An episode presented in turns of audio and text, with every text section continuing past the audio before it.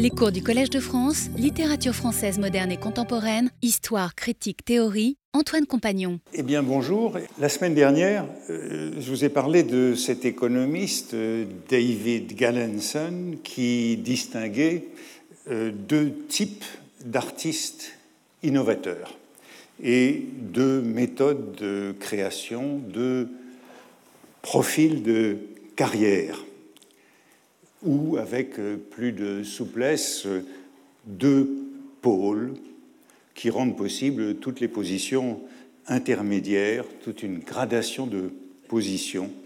D'une part, l'artiste euh, conceptuel, avec Picasso comme modèle, mais on pourrait penser aussi à, à Duchamp, et d'autre part, l'artiste expérimentateur, avec Cézanne comme modèle. D'un côté, on a l'artiste qui un programme et réalise ensuite ce programme, et de l'autre celui qui tâtonne, qui avance par euh, essai et erreur. D'un côté la préconception, de l'autre euh, l'improvisation. Euh, d'un côté la vitesse, celui qui a préconçu son œuvre peut la réaliser très rapidement, et de l'autre côté la, la lenteur, celui qui peu à peu dégage son œuvre. Ou encore, l'opposition serait celle de la déduction et de l'induction. Avec ces deux profils, il y a aussi l'idée que l'artiste euh, conceptuel, celui qui conçoit son œuvre avant de la réaliser, l'achève plus facilement, tandis que celui qui l'improvise euh, euh, a beaucoup plus de difficultés à la terminer, à décider qu'elle est terminée. Et si je m'intéressais à cette euh, euh, distinction ou à cette gradation, euh, c'est parce qu'elle a des conséquences importantes justement pour les fins de vie d'artiste. Les artistes conceptuels sont plutôt des artistes jeunes, tandis que les artistes expérimentateurs, eh bien, euh, ce sont ceux qui ont les carrières euh, souvent les plus longues. Le progrès de ces différents profils d'artistes est très différent au fur et à mesure des âges de la vie, et c'est donc pourquoi cela nous concerne. Après vous avoir dit euh, cela la semaine dernière, je me suis demandé, puisque cette distinction des conceptuels et des expérimentaux concerne euh, au fond toutes les activités, aussi bien euh, la recherche que, que les différents arts, la littérature comme euh, la peinture. Je me suis demandé où je me situais dans cette gradation. Et je crois que je peux donner ce cours comme preuve, sinon de l'innovation, hein, cela on ne sait jamais, puis l'un d'entre vous ou l'une d'entre vous m'a envoyé une référence à un article où euh, j'ai été traité de gardien du temple au Collège de France. Donc, je ne sais pas si c'est exact, on ne sait jamais. Mais en tout cas, le cours tel que je le fais euh, me donne le sentiment que je me situe plutôt du côté de l'improvisation et de l'inachèvement que du côté du programme. Je suis bien incapable de vous donner un programme je cherche, je tâtonne. Vous m'avez souvent entendu comparer le chercheur et le chasseur, hein, le chien de chasse, et c'était ce qui avait euh, dirigé mon cours sur le chiffonnier il y a quelques années.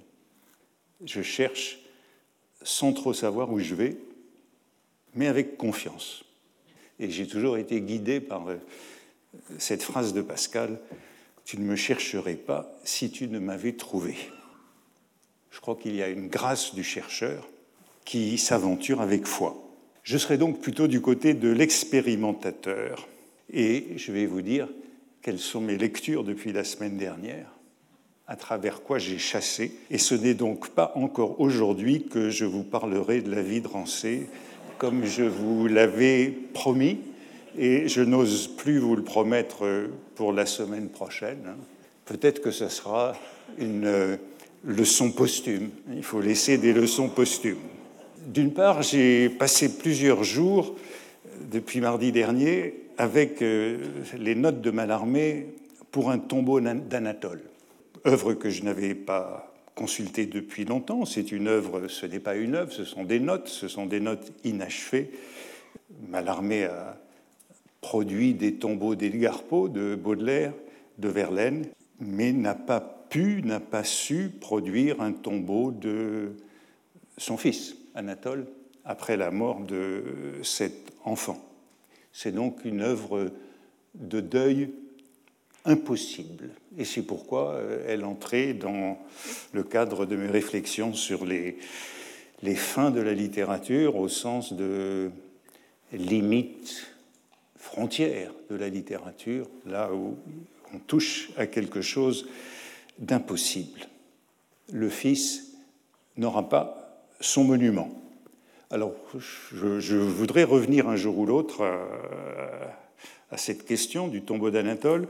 Nous aurons dans le séminaire un jour ou l'autre euh, Bertrand Marchal, euh, qui doit parler de Mallarmé. Je ne sais pas exactement ce qu'il compte dire.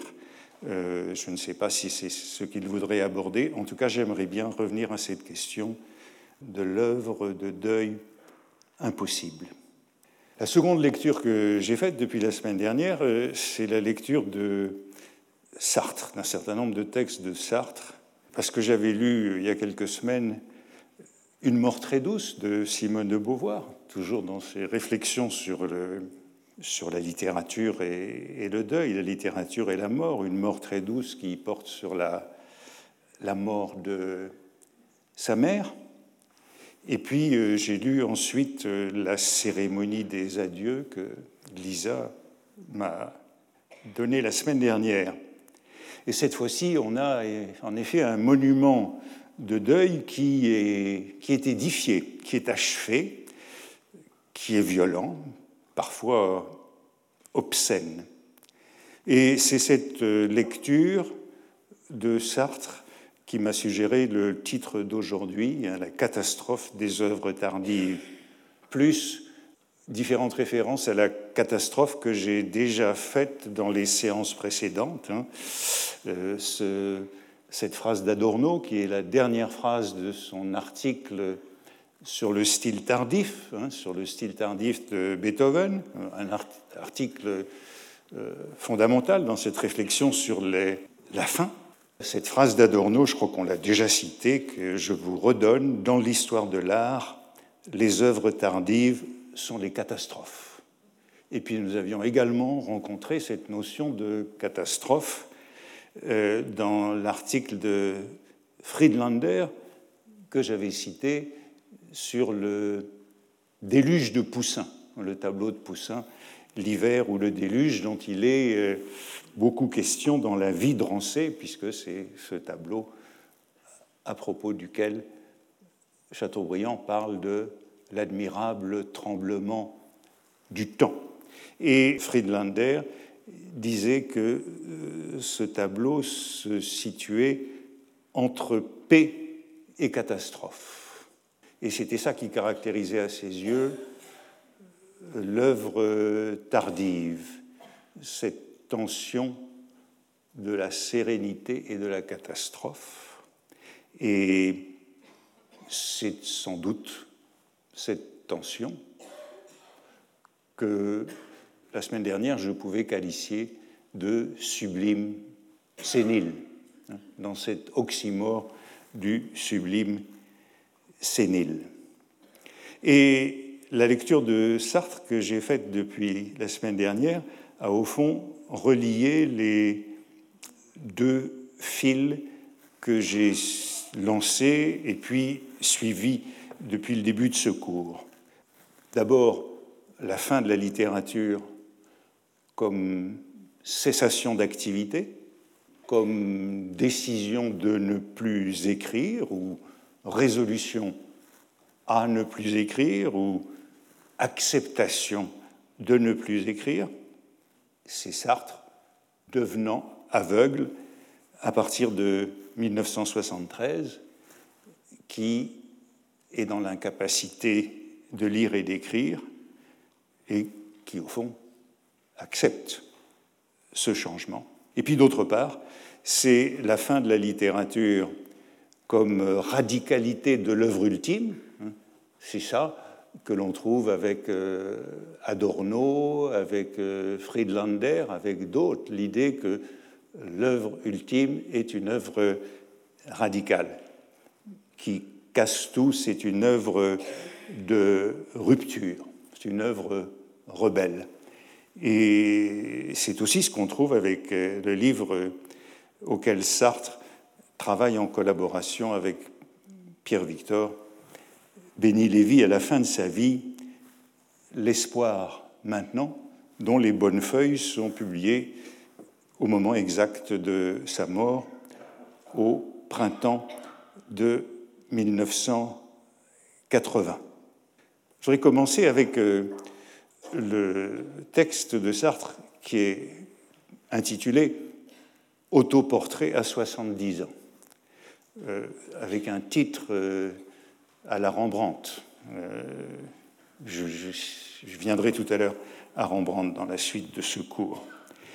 C'est l'entretien avec Michel Contat, qui est publié dans le Nouvel Observateur en 1975, donc pour les 70 ans de Sartre, et puis qui est recueilli l'année suivante dans Situation 10, où euh, Sartre évoque euh, ben, la perte de sa vision depuis deux ans. Il est difficile de dire que ça va bien, mais je ne peux pas dire non plus que ça aille mal. Et je ne peux par conséquent plus ni lire ni écrire. Privé de mes capacités de lire et d'écrire, je n'ai plus aucune possibilité de m'activer comme écrivain. Proposition hein, qui m'arrête beaucoup, vous voyez, cette cessation de l'activité d'écrivain qui est ainsi désignée, c'est bien, s'activer comme écrivain. Mon métier d'écrivain est complètement décrit, détruit, pardon. À part cela, je me porte très bien, je dors d'excellent sommeil. Et le passage continue pour décrire cette vie, au fond, sereine, malgré la perte de la vue et cette euh, cessation d'activité. Puis il poursuit, en un sens, ça m'ôte toute raison d'être. J'ai été et je ne suis plus, si vous voulez. Mais je devrais être abattu et pour une raison que j'ignore, je me sens assez bien. Je n'ai jamais de tristesse ni de moment de mélancolie en pensant à ce que j'ai perdu. C'est comme ça et je n'y peux rien. Alors je n'ai pas de raison de me désoler. Maintenant, tout ce que je peux faire, c'est m'accommoder de ce que je suis. Donc, euh, description d'un état euh, accepté, sans tristesse euh, ni mélancolie, mais sur lequel Sartre revient abondamment. Et puis on trouve cette retraite, Sartre décrivant sa retraite avec beaucoup de détails dans ces pages, telles que je l'évoquais lors de la première leçon, avec euh, Roland Barthes dans son cours sur la préparation du roman, où il y a de ces longues pages sur la cessation d'activité une fois que l'on a décidé de ne plus écrire. ici, la décision de Sartre, c'est plutôt de s'accommoder avec le fait de ne plus pouvoir ni lire ni écrire. Et vous vous souvenez des, des étapes que Barthes décrivait dans cette euh, Vita Nova, il y a deux Vita Nova possibles pour Barthes, celle où on, ne fait plus rien, et puis celle où on transforme la vie en littérature. Et il y avait ces quatre étapes de l'otium studiosum, hein, la, vie studieuse des anciens, euh, du bricolage, le retraité bricoleur qui fait des boîtes, le komboloi, le, le chapelet grec ou chypriote comme activité minimale et enfin, quatrième étape, la plus sublime, le Wu Wei du Tao, qui est le véritable non-agir.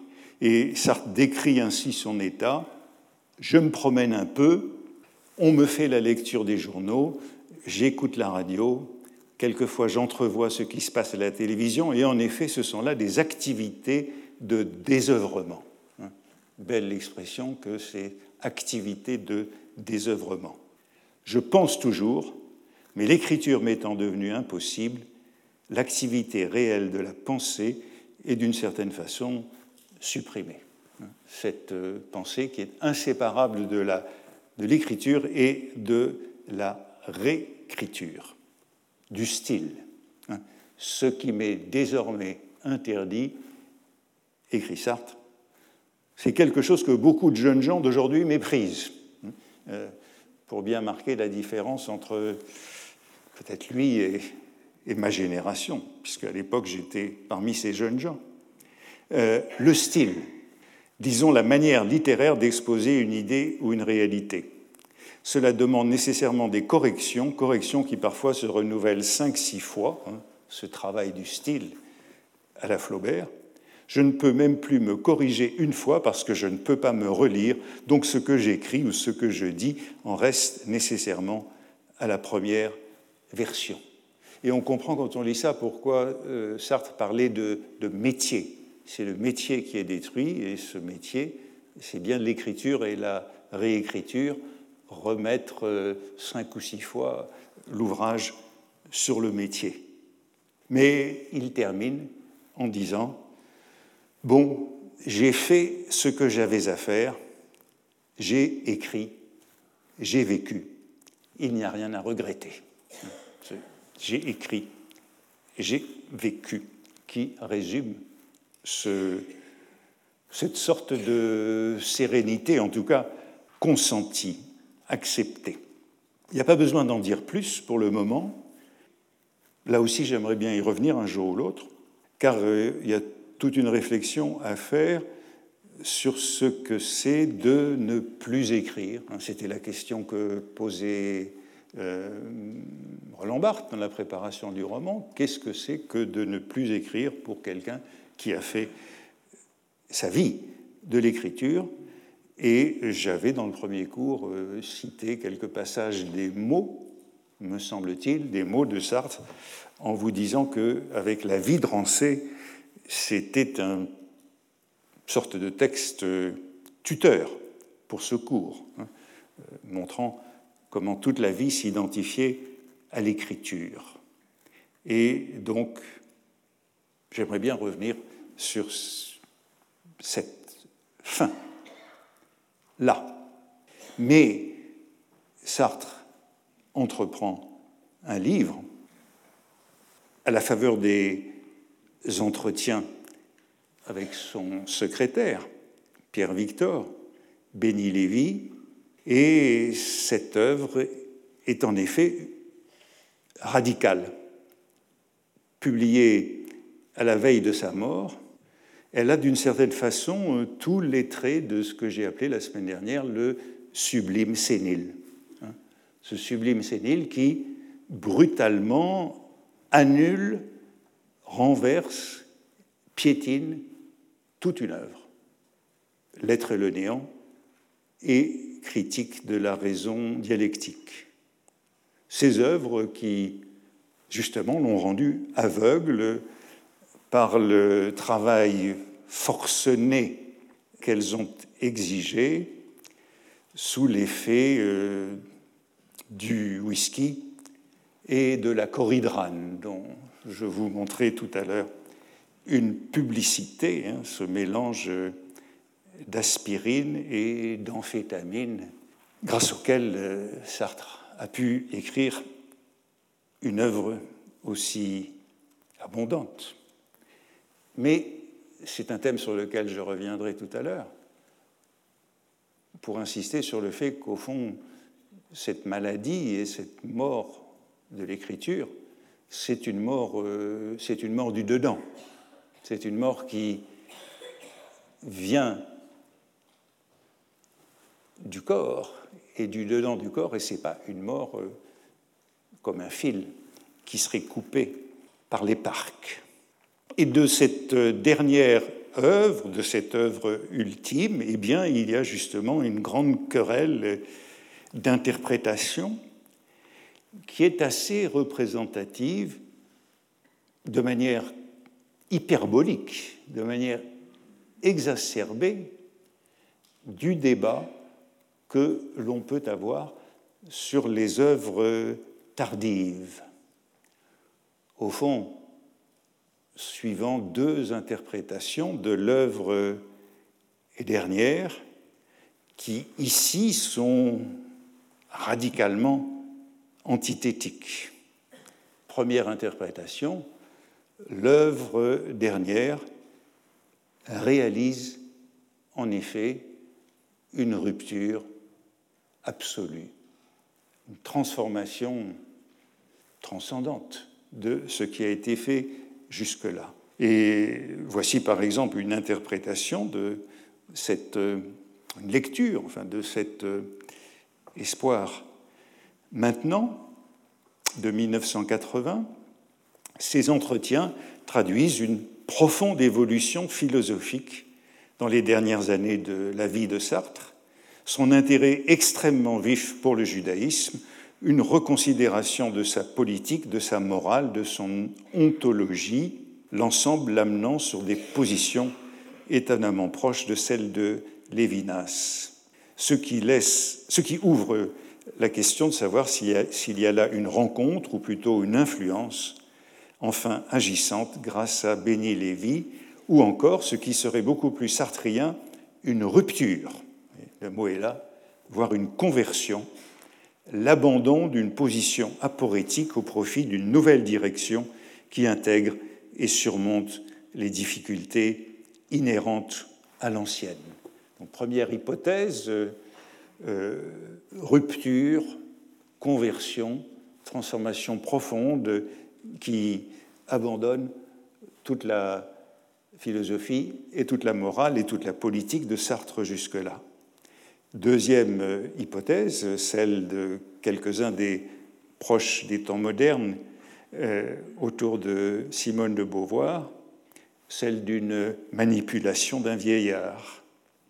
Béni Lévy, à l'occasion de ces dialogues, se serait livré à un détournement de vieillard, hein, suivant une expression d'Olivier Todd. Il aurait conduit Sartre à endosser des thèses totalement inattendu de sa part, anti-sartrienne, ce qui s'expliquerait par sa faiblesse euh, alors qu'il était âgé et quasi aveugle face à un interlocuteur qui l'aurait donc emmené où il voulait. Et Simone de Beauvoir commente, puisque c'est sa thèse, cette affaire, Sartre avait toujours choisi de penser contre lui-même, penser contre lui-même, mais pas à ce point-là, tout de même. Mais ce n'avait jamais été pour sombrer dans la facilité, cette philosophie vague et molle que lui prêtait Victor ne lui convenait pas du tout. Et euh, voici comment Sartre lui-même s'exprime, cette fois-ci c'est dans Libération, sur cette, euh, sur cette euh, rupture ou manipulation. Ma situation, c'est dans, oui, je viens de vous le dire, dans Libération en 1977, hein, il travaille à, euh, livre, à cet entretien. Ma situation est quand même curieuse. En gros, j'ai fini ma carrière littéraire. Le livre que nous faisons actuellement est un livre par-delà les choses écrites. On est toujours dans cette idée que, que, c'en est fini, c'est autre chose. Ce n'est pas tout à fait un vivant, un vivant plus âgé qui parlerait avec toi. Je suis un peu dégagé de mes œuvres. Je veux avec toi faire une œuvre qui est par-delà mon œuvre propre. Je ne suis pas mort, en fait. Je mange et je bois mais je suis mort en ce que mon œuvre est terminée. Mes rapports avec tout ce que j'ai écrit jusque-là ne sont plus les mêmes. Je travaille avec toi, tu as des idées qui ne sont pas les miennes et qui me feront aller dans certaines directions où je n'allais pas, donc je fais quelque chose de neuf je le fais comme une dernière œuvre et en même temps comme une œuvre à part. Hein, donc, euh, on retrouve bien ces expressions d'œuvre dernière, de dernière œuvre dont je parlais dans les séances précédentes. Œuvre, à part, donc c'est autre chose, il y a cette dimension de, rupture et de transcendance qui n'appartient pas à l'ensemble, quoique naturellement ayant des traits communs, la saisie de la liberté, par exemple. Donc vous voyez qu'il y a la tension entre ces, ces, deux interprétations possibles, manipulation ou euh, rupture, sénile ou sublime, ou bien euh, sublime sénile, selon cet euh, oxymore que je développais la semaine dernière. Et puis il y a l'idée que, au fond, dans cette sérénité, Sartre aurait pu choisir sa maladie, c'est une hypothèse envisagée par moment euh, par Simone de Beauvoir, choisir sa maladie pour ne pas faire le quatrième volume du Flaubert sur Madame Bovary, pour euh, sortir de l'impasse dans laquelle il se trouvait. Et cette euh, cécité venant comme je ne dirais pas une bénédiction, mais en tout cas comme euh, quelque chose qui le forçait au repos. Mais Simone de Beauvoir ajoute, aujourd'hui, je ne crois plus tout à fait à cette hypothèse, en un sens trop optimiste, puisqu'elle faisait de Sartre le maître de son destin, hein, choisir sa maladie. Ce qui est certain, c'est que le drame de ces dernières années est la conséquence de sa vie tout entière. Et c'est ça qui me paraît très intéressant, c'est ce drame, c'est la suite de toute sa vie. C'est à lui qu'on peut appliquer le mot de Rilke, chacun porte sa mort en soi comme le fruit de son noyau, où on retrouve cette idée que la mort ne vient pas du dehors, ce n'est pas un fil qui est coupé, mais qu'elle fait partie de la vie. Et je reviendrai à cette euh, hypothèse tout à l'heure à propos des œuvres de Rembrandt. Chacun porte sa mort en soi comme le fruit son noyau. Sartre a eu le déclin et la mort qu'appelait sa vie, et c'est pourquoi peut-être il les a si calmement acceptés. Bon, là aussi, euh, j'aimerais bien y revenir, car vous voyez bien qu'on assiste à l'exacerbation de ce problème de l'œuvre tardive, hein, de la valeur de l'œuvre tardive. Tout ou rien. Soit elle est transcendante, supérieure, elle est dernière au sens euh, d'héroïque, euh, d'apothéotique, et donc bien sublime, soit elle ne vaut rien. Elle est simplement sénile. Et c'est le problème qui se pose souvent à propos des posthumes. Et vous vous souvenez de ce que je disais de Raskin à propos des derniers turnaires, souvent euh, euh, aujourd'hui réhabilités, mais que euh, Raskin considérait comme les effets de la sénilité. Mais je reviens au modèle heureux, le modèle euphorique. Le modèle euphorique, on l'a vu, c'est celui de l'artiste expérimental ou expérimentateur, c'est celui de Cézanne. Chez l'artiste expérimentateur, il y a place pour cette créativité âgée, parce qu'il travaille dans l'incertain, graduellement. Aujourd'hui, on dit incrémentalement. Et cette créativité est d'autant plus puissante qu'elle vient tard, avec l'expérience et la maîtrise. Et il y a beaucoup de, pages de Cézanne à la fin de sa vie, euh, écrivant par exemple un an avant sa mort, mon âge et ma santé ne me permettront jamais de réaliser le rêve d'âge, pardon, le rêve d'art que j'ai poursuivi toute ma vie.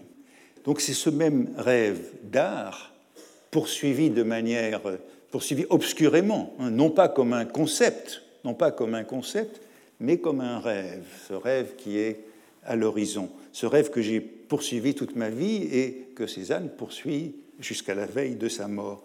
Et voici ce qu'il écrit à son ami, le, le, peintre plus jeune que lui, Émile Bernard. Là aussi, c'est juste avant sa mort.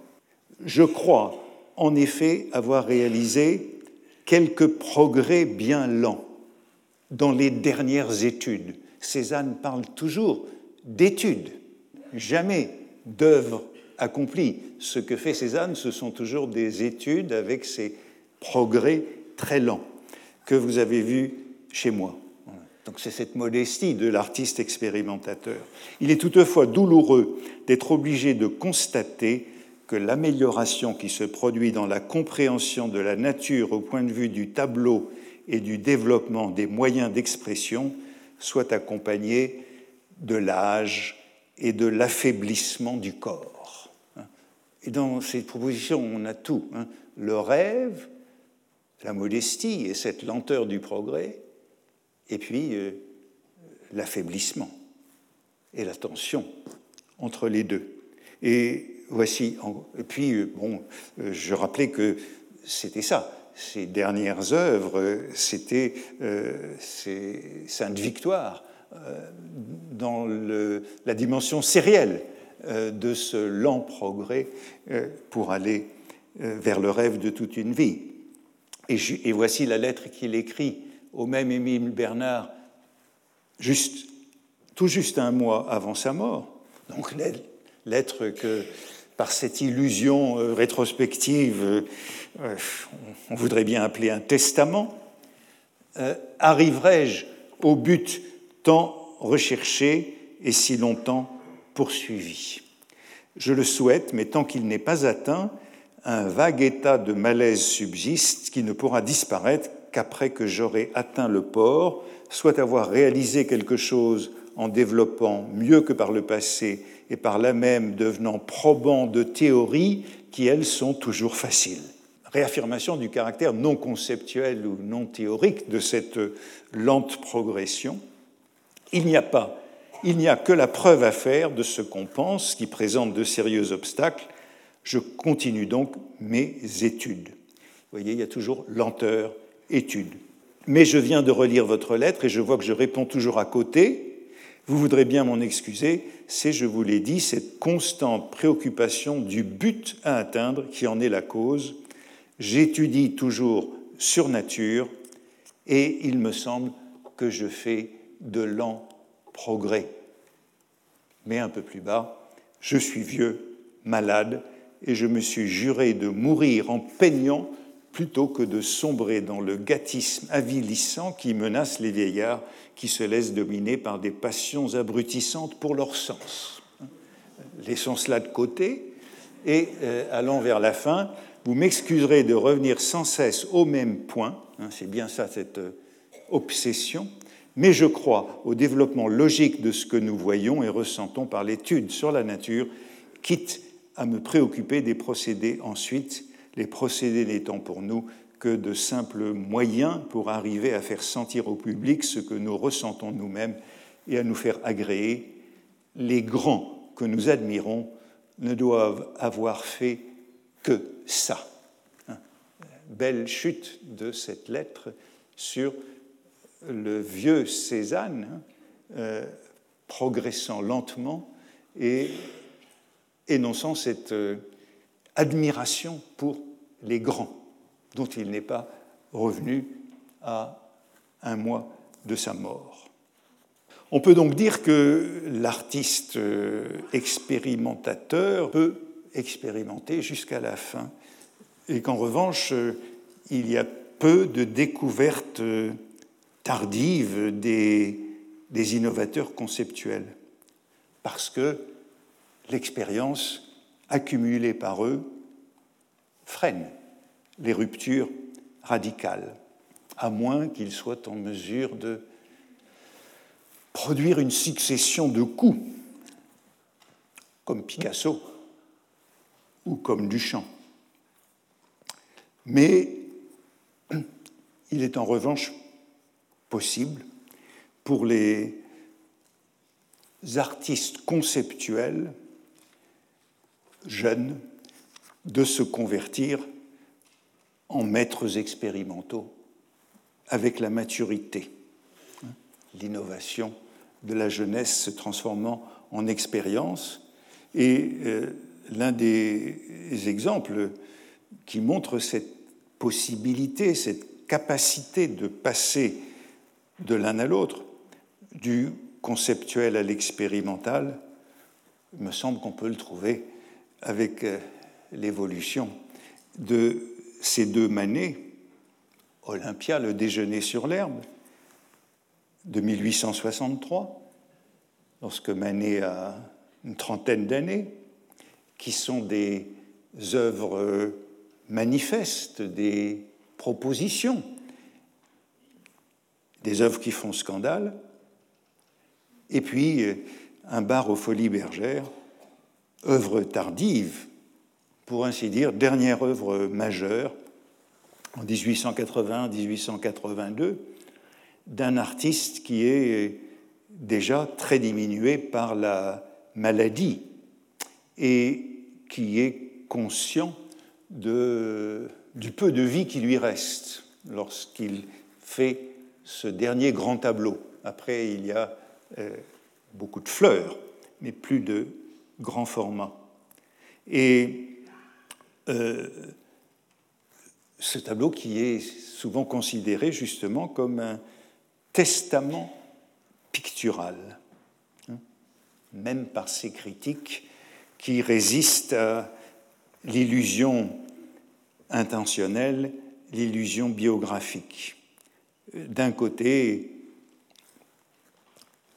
le fini et la perspective, de l'autre, l'impressionnisme, et puis euh, sur ce tableau, tous les débats sur la perspective faussée qui fait qu'on voit à droite euh, euh, la serveuse des folies bergères de dos.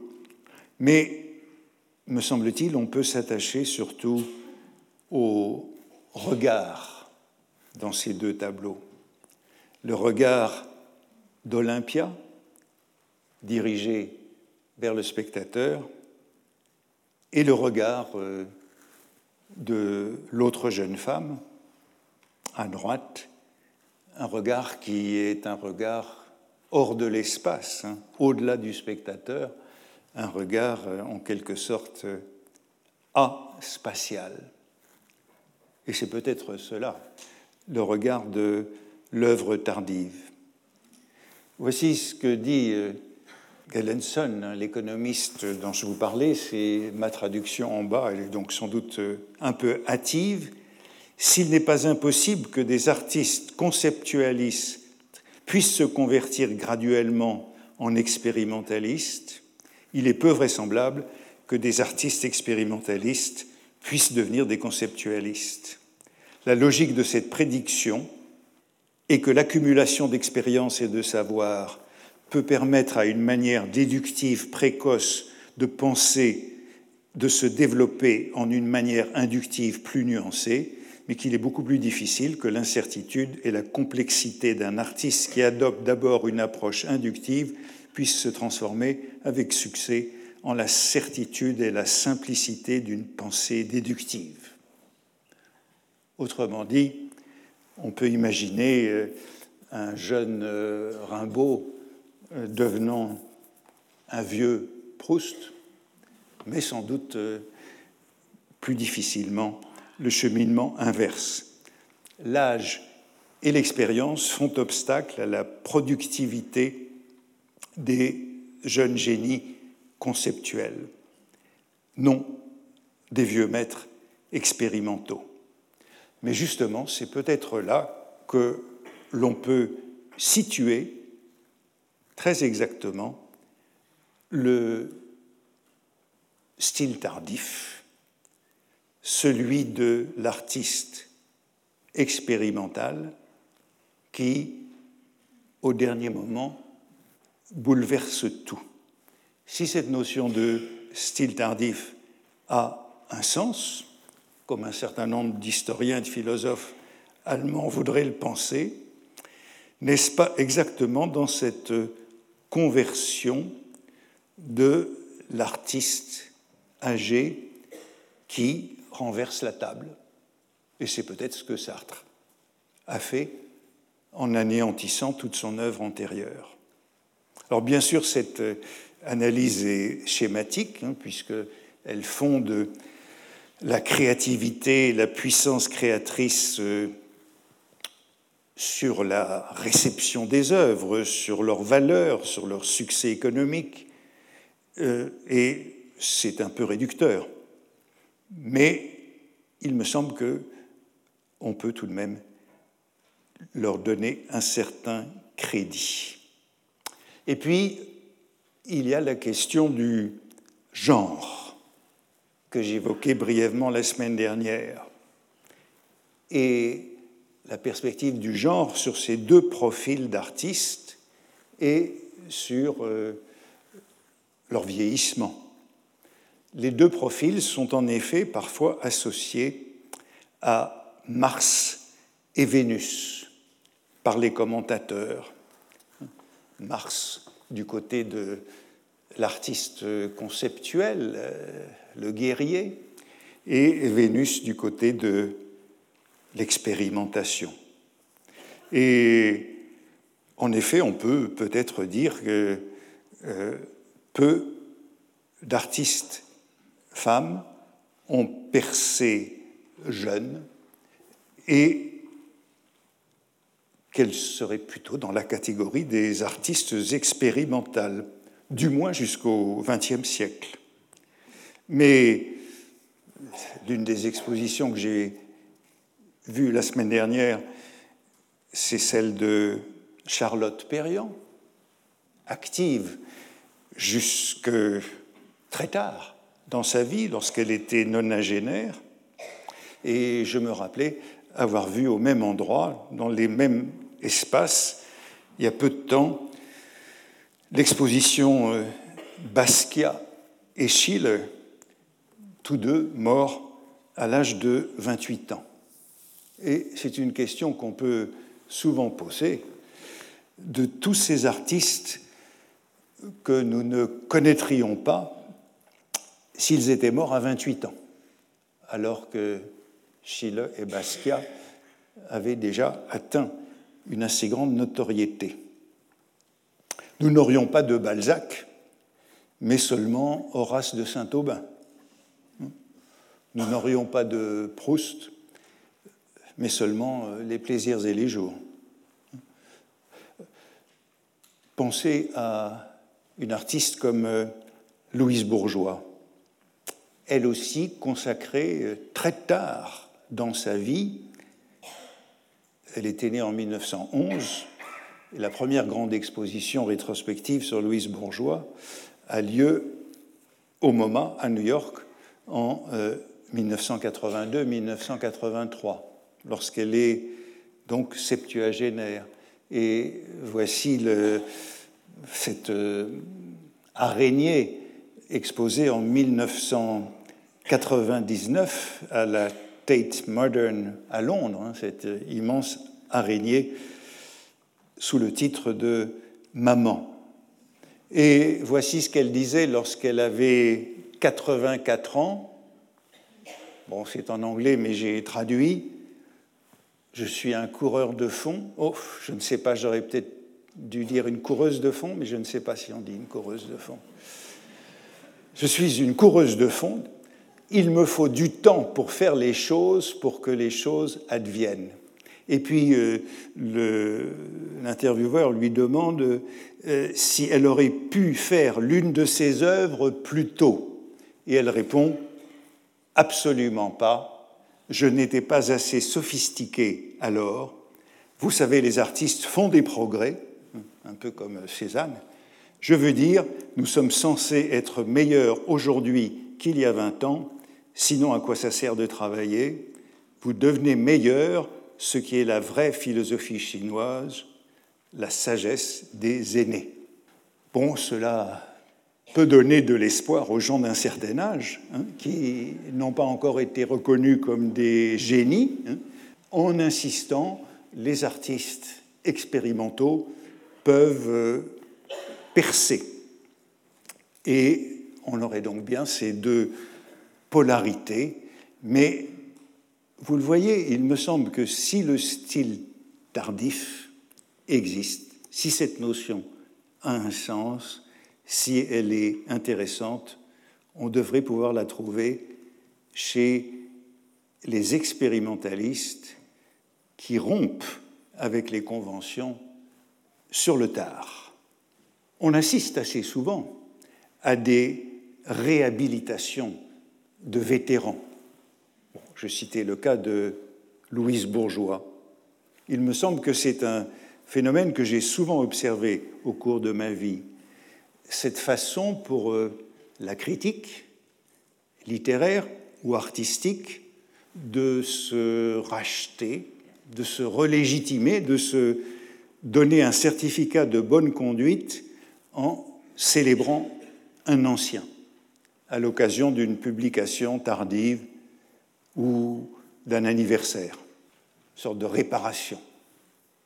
C'est ce qu'on appelle aujourd'hui un comeback on parle plutôt du comeback de Johnny, mais la presse n'hésite pas à parler de comeback pour euh, des artistes de toutes sortes. Et euh, dans la cérémonie des adieux, Simone de Beauvoir évoque ce qu'elle appelle un comeback de Sartre en 1976.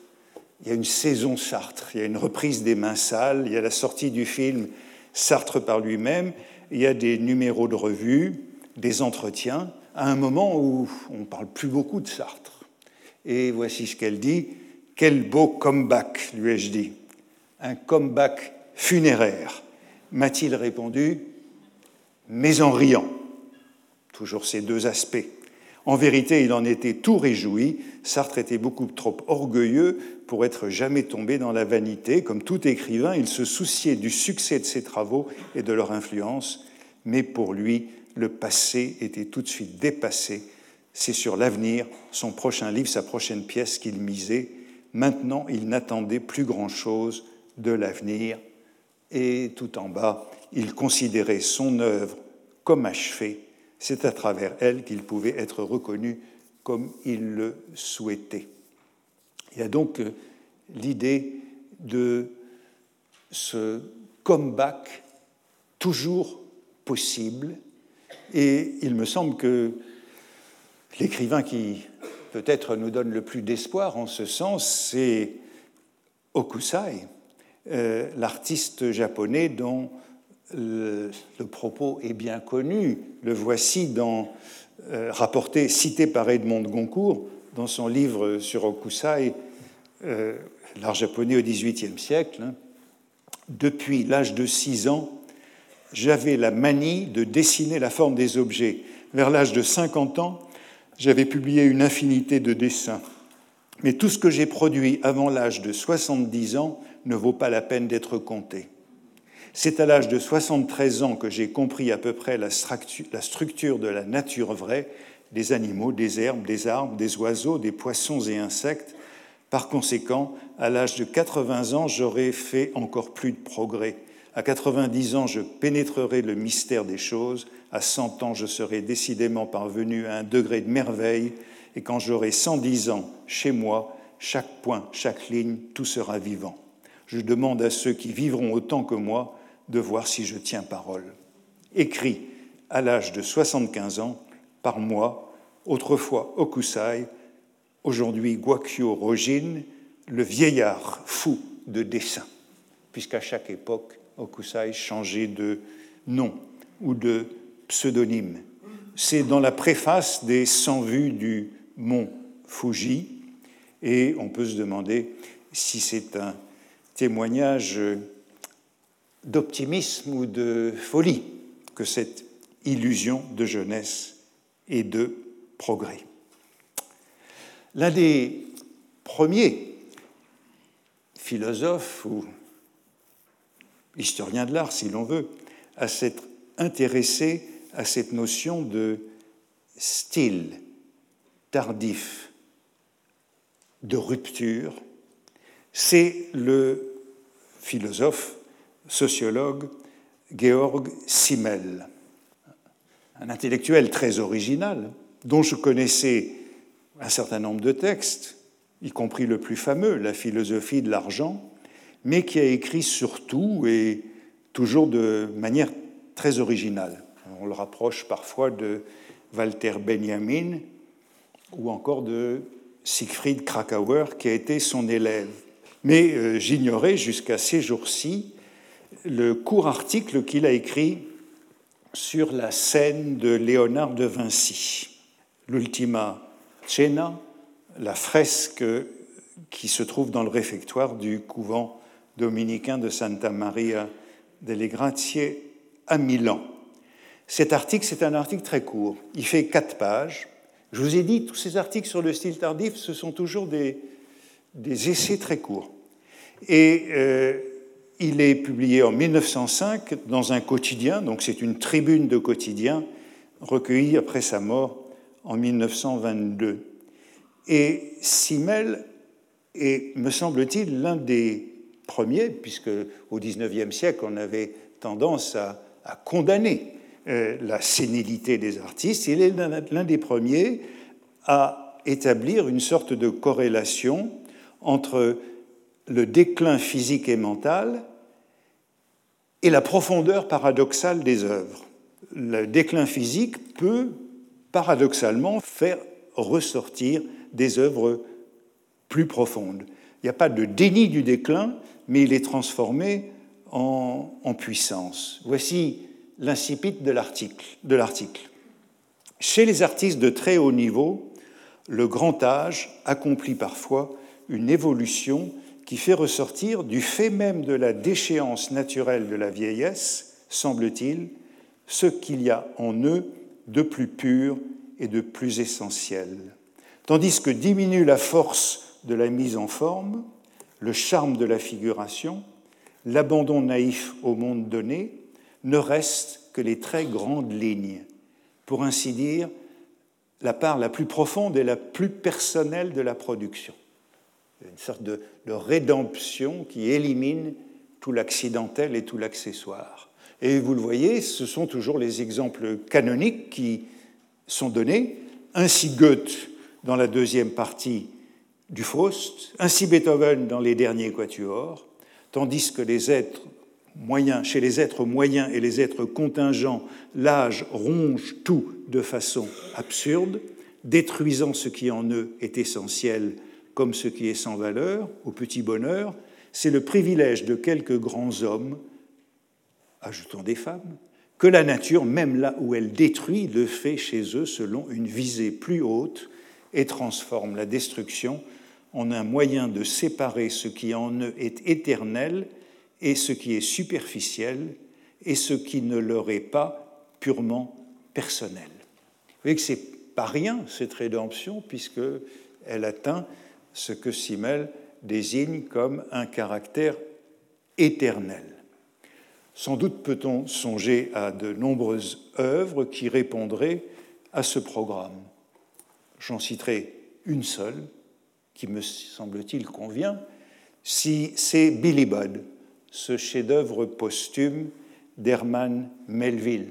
C'en y est évidemment Moby Dick, mais euh, Billy Budd, c'est le chef-d'œuvre posthume à propos duquel il écrivait à un ami en 1889, à 70 ans, et peu de temps avant sa mort. Il écrivait ceci Ma force décline sensiblement. Le peu qu'il en reste, je le ménage pour certaines tâches encore inachevées et qui, en effet, pourrait n'être jamais achevé. Euh, le verbe ménager en anglais, c'est le verbe husband, très intéressant puisque nous nous souvenons du double sens. Hein, le husband, c'est le mari, c'est parce que c'est le cultivateur, c'est le cultivateur et c'est celui qui cultive avec économie, qui économise ses forces. Et on peut penser à la concentration de nombreux écrivains. Euh, Proust, Proust qui a écrit le mot fin, je le rappelais l'autre fois, mais qui n'en finit pas jusqu'à la nuit de sa mort et qui euh, ménage ses forces pour terminer. Ou encore euh, Manet, dont j'évoquais les fleurs, après le bar aux Folies Bergères pendant les deux dernières années de sa vie. Et Simmel poursuit par une très belle comparaison avec l'état de détérioration de la fresque elle-même, qui rend toute sa force, elle aussi, juste avant l'extinction de ses couleurs et sa destruction. Cette fresque en mauvais état, dit-il, comme si c'était encore allumé en elle au dernier instant, avant que son dernier éclat ne disparaisse, toute la puissance de l'immortalité intérieure. Cette fresque qui est au bord de l'effacement rend son immortalité intérieure, comme l'artiste, à la fin de sa vie, nous dit-il, Léonard, rend cette immortalité intérieure. Et vous voyez que cette immortalité intérieure, c'est l'idée du chant du cygne, de la fresque. Hein. Au fond, Simmel n'aurait pas pu concevoir ces quatre pages remarquables si la fresque avait été restaurée.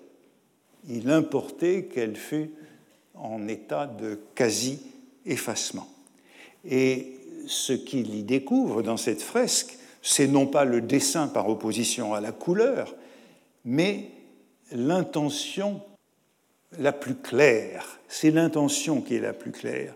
Ce que Simmel admire dans cette fresque, c'est que le récit ne soit pas conventionnel, que la représentation ne soit pour ainsi dire pas synchrone. Les apôtres, dit-il, réagissent différemment à la parole du Christ, ils réagissent de manière différentielle à la, parole du Christ, ils se trouvent à des moments distincts de leur propre histoire, de leur histoire à chacun, de leur compréhension du message du Christ, qui dit, il vient de dire, l'un de vous me trahira. Et selon Simmel, il y a là une percée, une découverte capitale.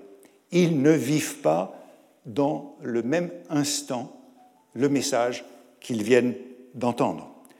Et on a là donc l'idée non pas d'une confusion des temps, mais d'un temps chronologique qui n'est pas homogène.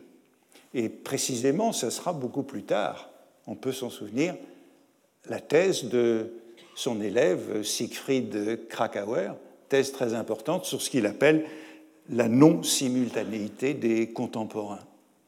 Nous sommes ensemble, mais chacun est à un moment différent de son histoire et chacun vit autrement l'instant présent. C'est ça que décrit euh, Simmel dans euh, la fresque de, de Léonard. C'est une thèse sur l'âge comme autre expérience du temps, un temps disjoint, non synchrone, et au fond, je ne parle pas de la vie de Rancé, mais c'est exactement ce qui se passe dans la vie de Rancé, ce temps non synchrone. Et curieusement, ce sont des images de bruit. C'est une cacophonie, c'est un charivari, ou des images de, de couleurs, un kaléidoscope qui nous permet de dire cette euh, non-synchronie. Et voici comment il le commente. Pour la première fois, une situation est montrée qui, saisissant un grand nombre de personnes en même temps, exprime chacune d'elles dans son être singulier de la façon la plus forte et la plus complète. L'émotion pousse à se manifester ce qu'il y a de plus profond dans la personnalité, ressenti communique, et cela n'était jamais arrivé avant elle, c'est-à-dire avant cette fresque. Pour la première fois est éveillée dans un portrait de groupe cette totale liberté intérieure des personnalités. Voyez ce que nous dit Simmel, c'est que dans cette fresque, c'est vraiment l'individualité de chacun qui est représentée dans ce qu'elle a d'unique, mais en même temps d'universel, qui donne forme à la réaction de chacun. Et ce qui donne forme à la réaction de chacun, pour Simmel, c'est la mort, la mort dans la vie. Et puis, vous le voyez, combien ces propositions sont ambiguës, puisque ce qui intéresse Simmel, c'est à la fois la rupture tardive chez un artiste, mais en même temps, vous voyez que de manière répétée, il dit pour la première fois, mais en même temps une rupture historique. S'intéresserait-il à ce style tardif si ce style tardif n'était pas simultanément une rupture historique? Il poursuit en disant On a bien peu attiré l'attention sur le fait que la scène se déroule à des moments de temps très différents. Oui, c'est ça qui l'intéresse. C'est que le temps de la fresque n'est pas le même pour tous les personnages. Les mouvements de l'expression des différents groupes représentant l'effet et l'écho décisif dans les esprits de cette parole du Christ à différents intervalles de son intervention. Autrement dit, l'unité de temps est brisée et là aussi, peut-être peut-on penser à un certain nombre de thèse de Walter Benjamin par la suite. Mais vous voyez qu'il faut insister sur ce caractère ambigu. Ce qui l'intéresse, c'est une tardivité individuelle, mais en même temps, ce qui est au fond une précocité historique, puisque c'est à ses yeux le passage du Quattrocento à la Renaissance. Mais vous voyez quelle est la thèse. Les deux ruptures sont inséparables dans l'esprit de Simmel. Et puis je crois que c'est la même chose chez Adorno. Le style tardif est intéressant parce qu'il accomplit une rupture historique. Et ce style tardif nous dit, et c'est ça la grande idée, c'est que ce sont les vieux, plutôt que les jeunes, qui accomplissent les ruptures historiques. Les ruptures historiques sont accomplies par le style tardif des grands artistes. Au fond, il y a deux types d'audace ou de désinvolture à distinguer, celle du jeune, Rimbaud ou Basquiat, qui a tout à gagner, et celle du vieux, dont on peut dire à la fois qu'il a tout à perdre et qu'il n'a plus rien à perdre. C'est la hardiesse de la vieillesse. La compétition, le vrai combat, est alors contre soi-même. C'est ce que Baudelaire dit de Delacroix, qui se bat contre lui-même, contre les conventions auxquelles il a lui-même contribué. Et c'est peut-être pourquoi on peut comprendre, il faudrait que j'arrête, mais je continue quelques minutes, c'est pourquoi on peut comprendre qu'il y a si peu d'artistes, ou même euh, pas d'artistes français dans le canon des stylistes tardifs.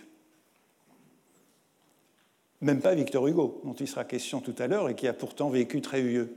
Mais il n'apparaît jamais dans le canon des stylistes tardifs, à cause me semble-t-il, du mythe de la révolution poétique et esthétique. Ce sont les jeunes qui font les révolutions, alors que dans le modèle allemand, tel qu'il est développé par Simmel ou Adorno, ce sont les vieux. C'est le Goethe du second Faust. C'est le Beethoven des derniers quatuors.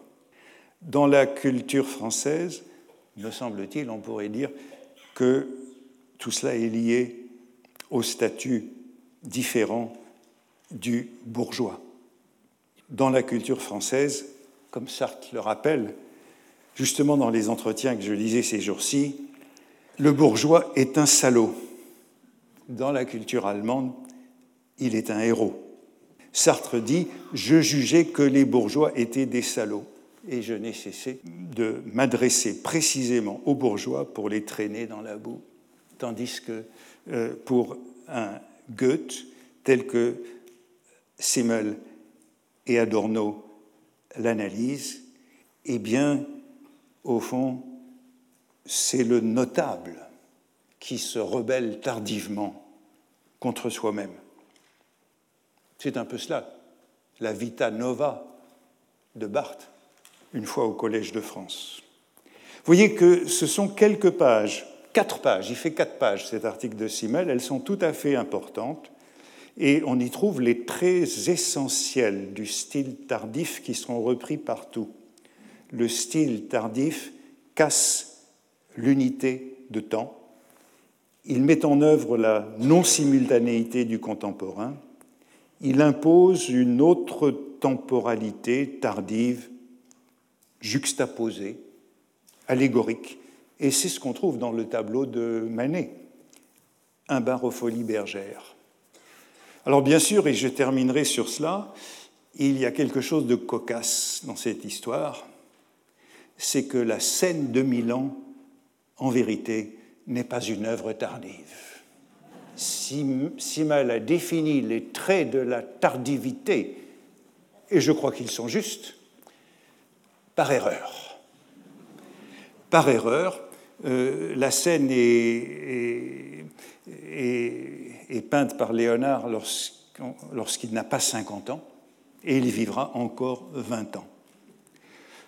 Et le malentendu vient sans doute de Goethe, de Goethe qui avait déjà parlé de la scène et à peu près dans les mêmes termes que Simmel. Voici ce que disait Goethe de cette scène. C'est un passage bien connu. Considérons la scène où Léonard a représenté 13 personnages, depuis le jeune homme jusqu'au vieillard, l'impaisiblement résigné, l'autre effrayé. Donc on a déjà, voyez, ces, ces différences de réaction euh, des individus.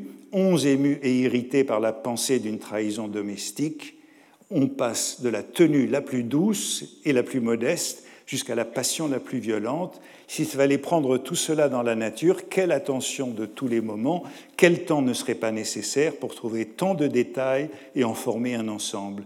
Il n'est donc pas invraisemblable que l'artiste ait travaillé 16 ans à cet ouvrage.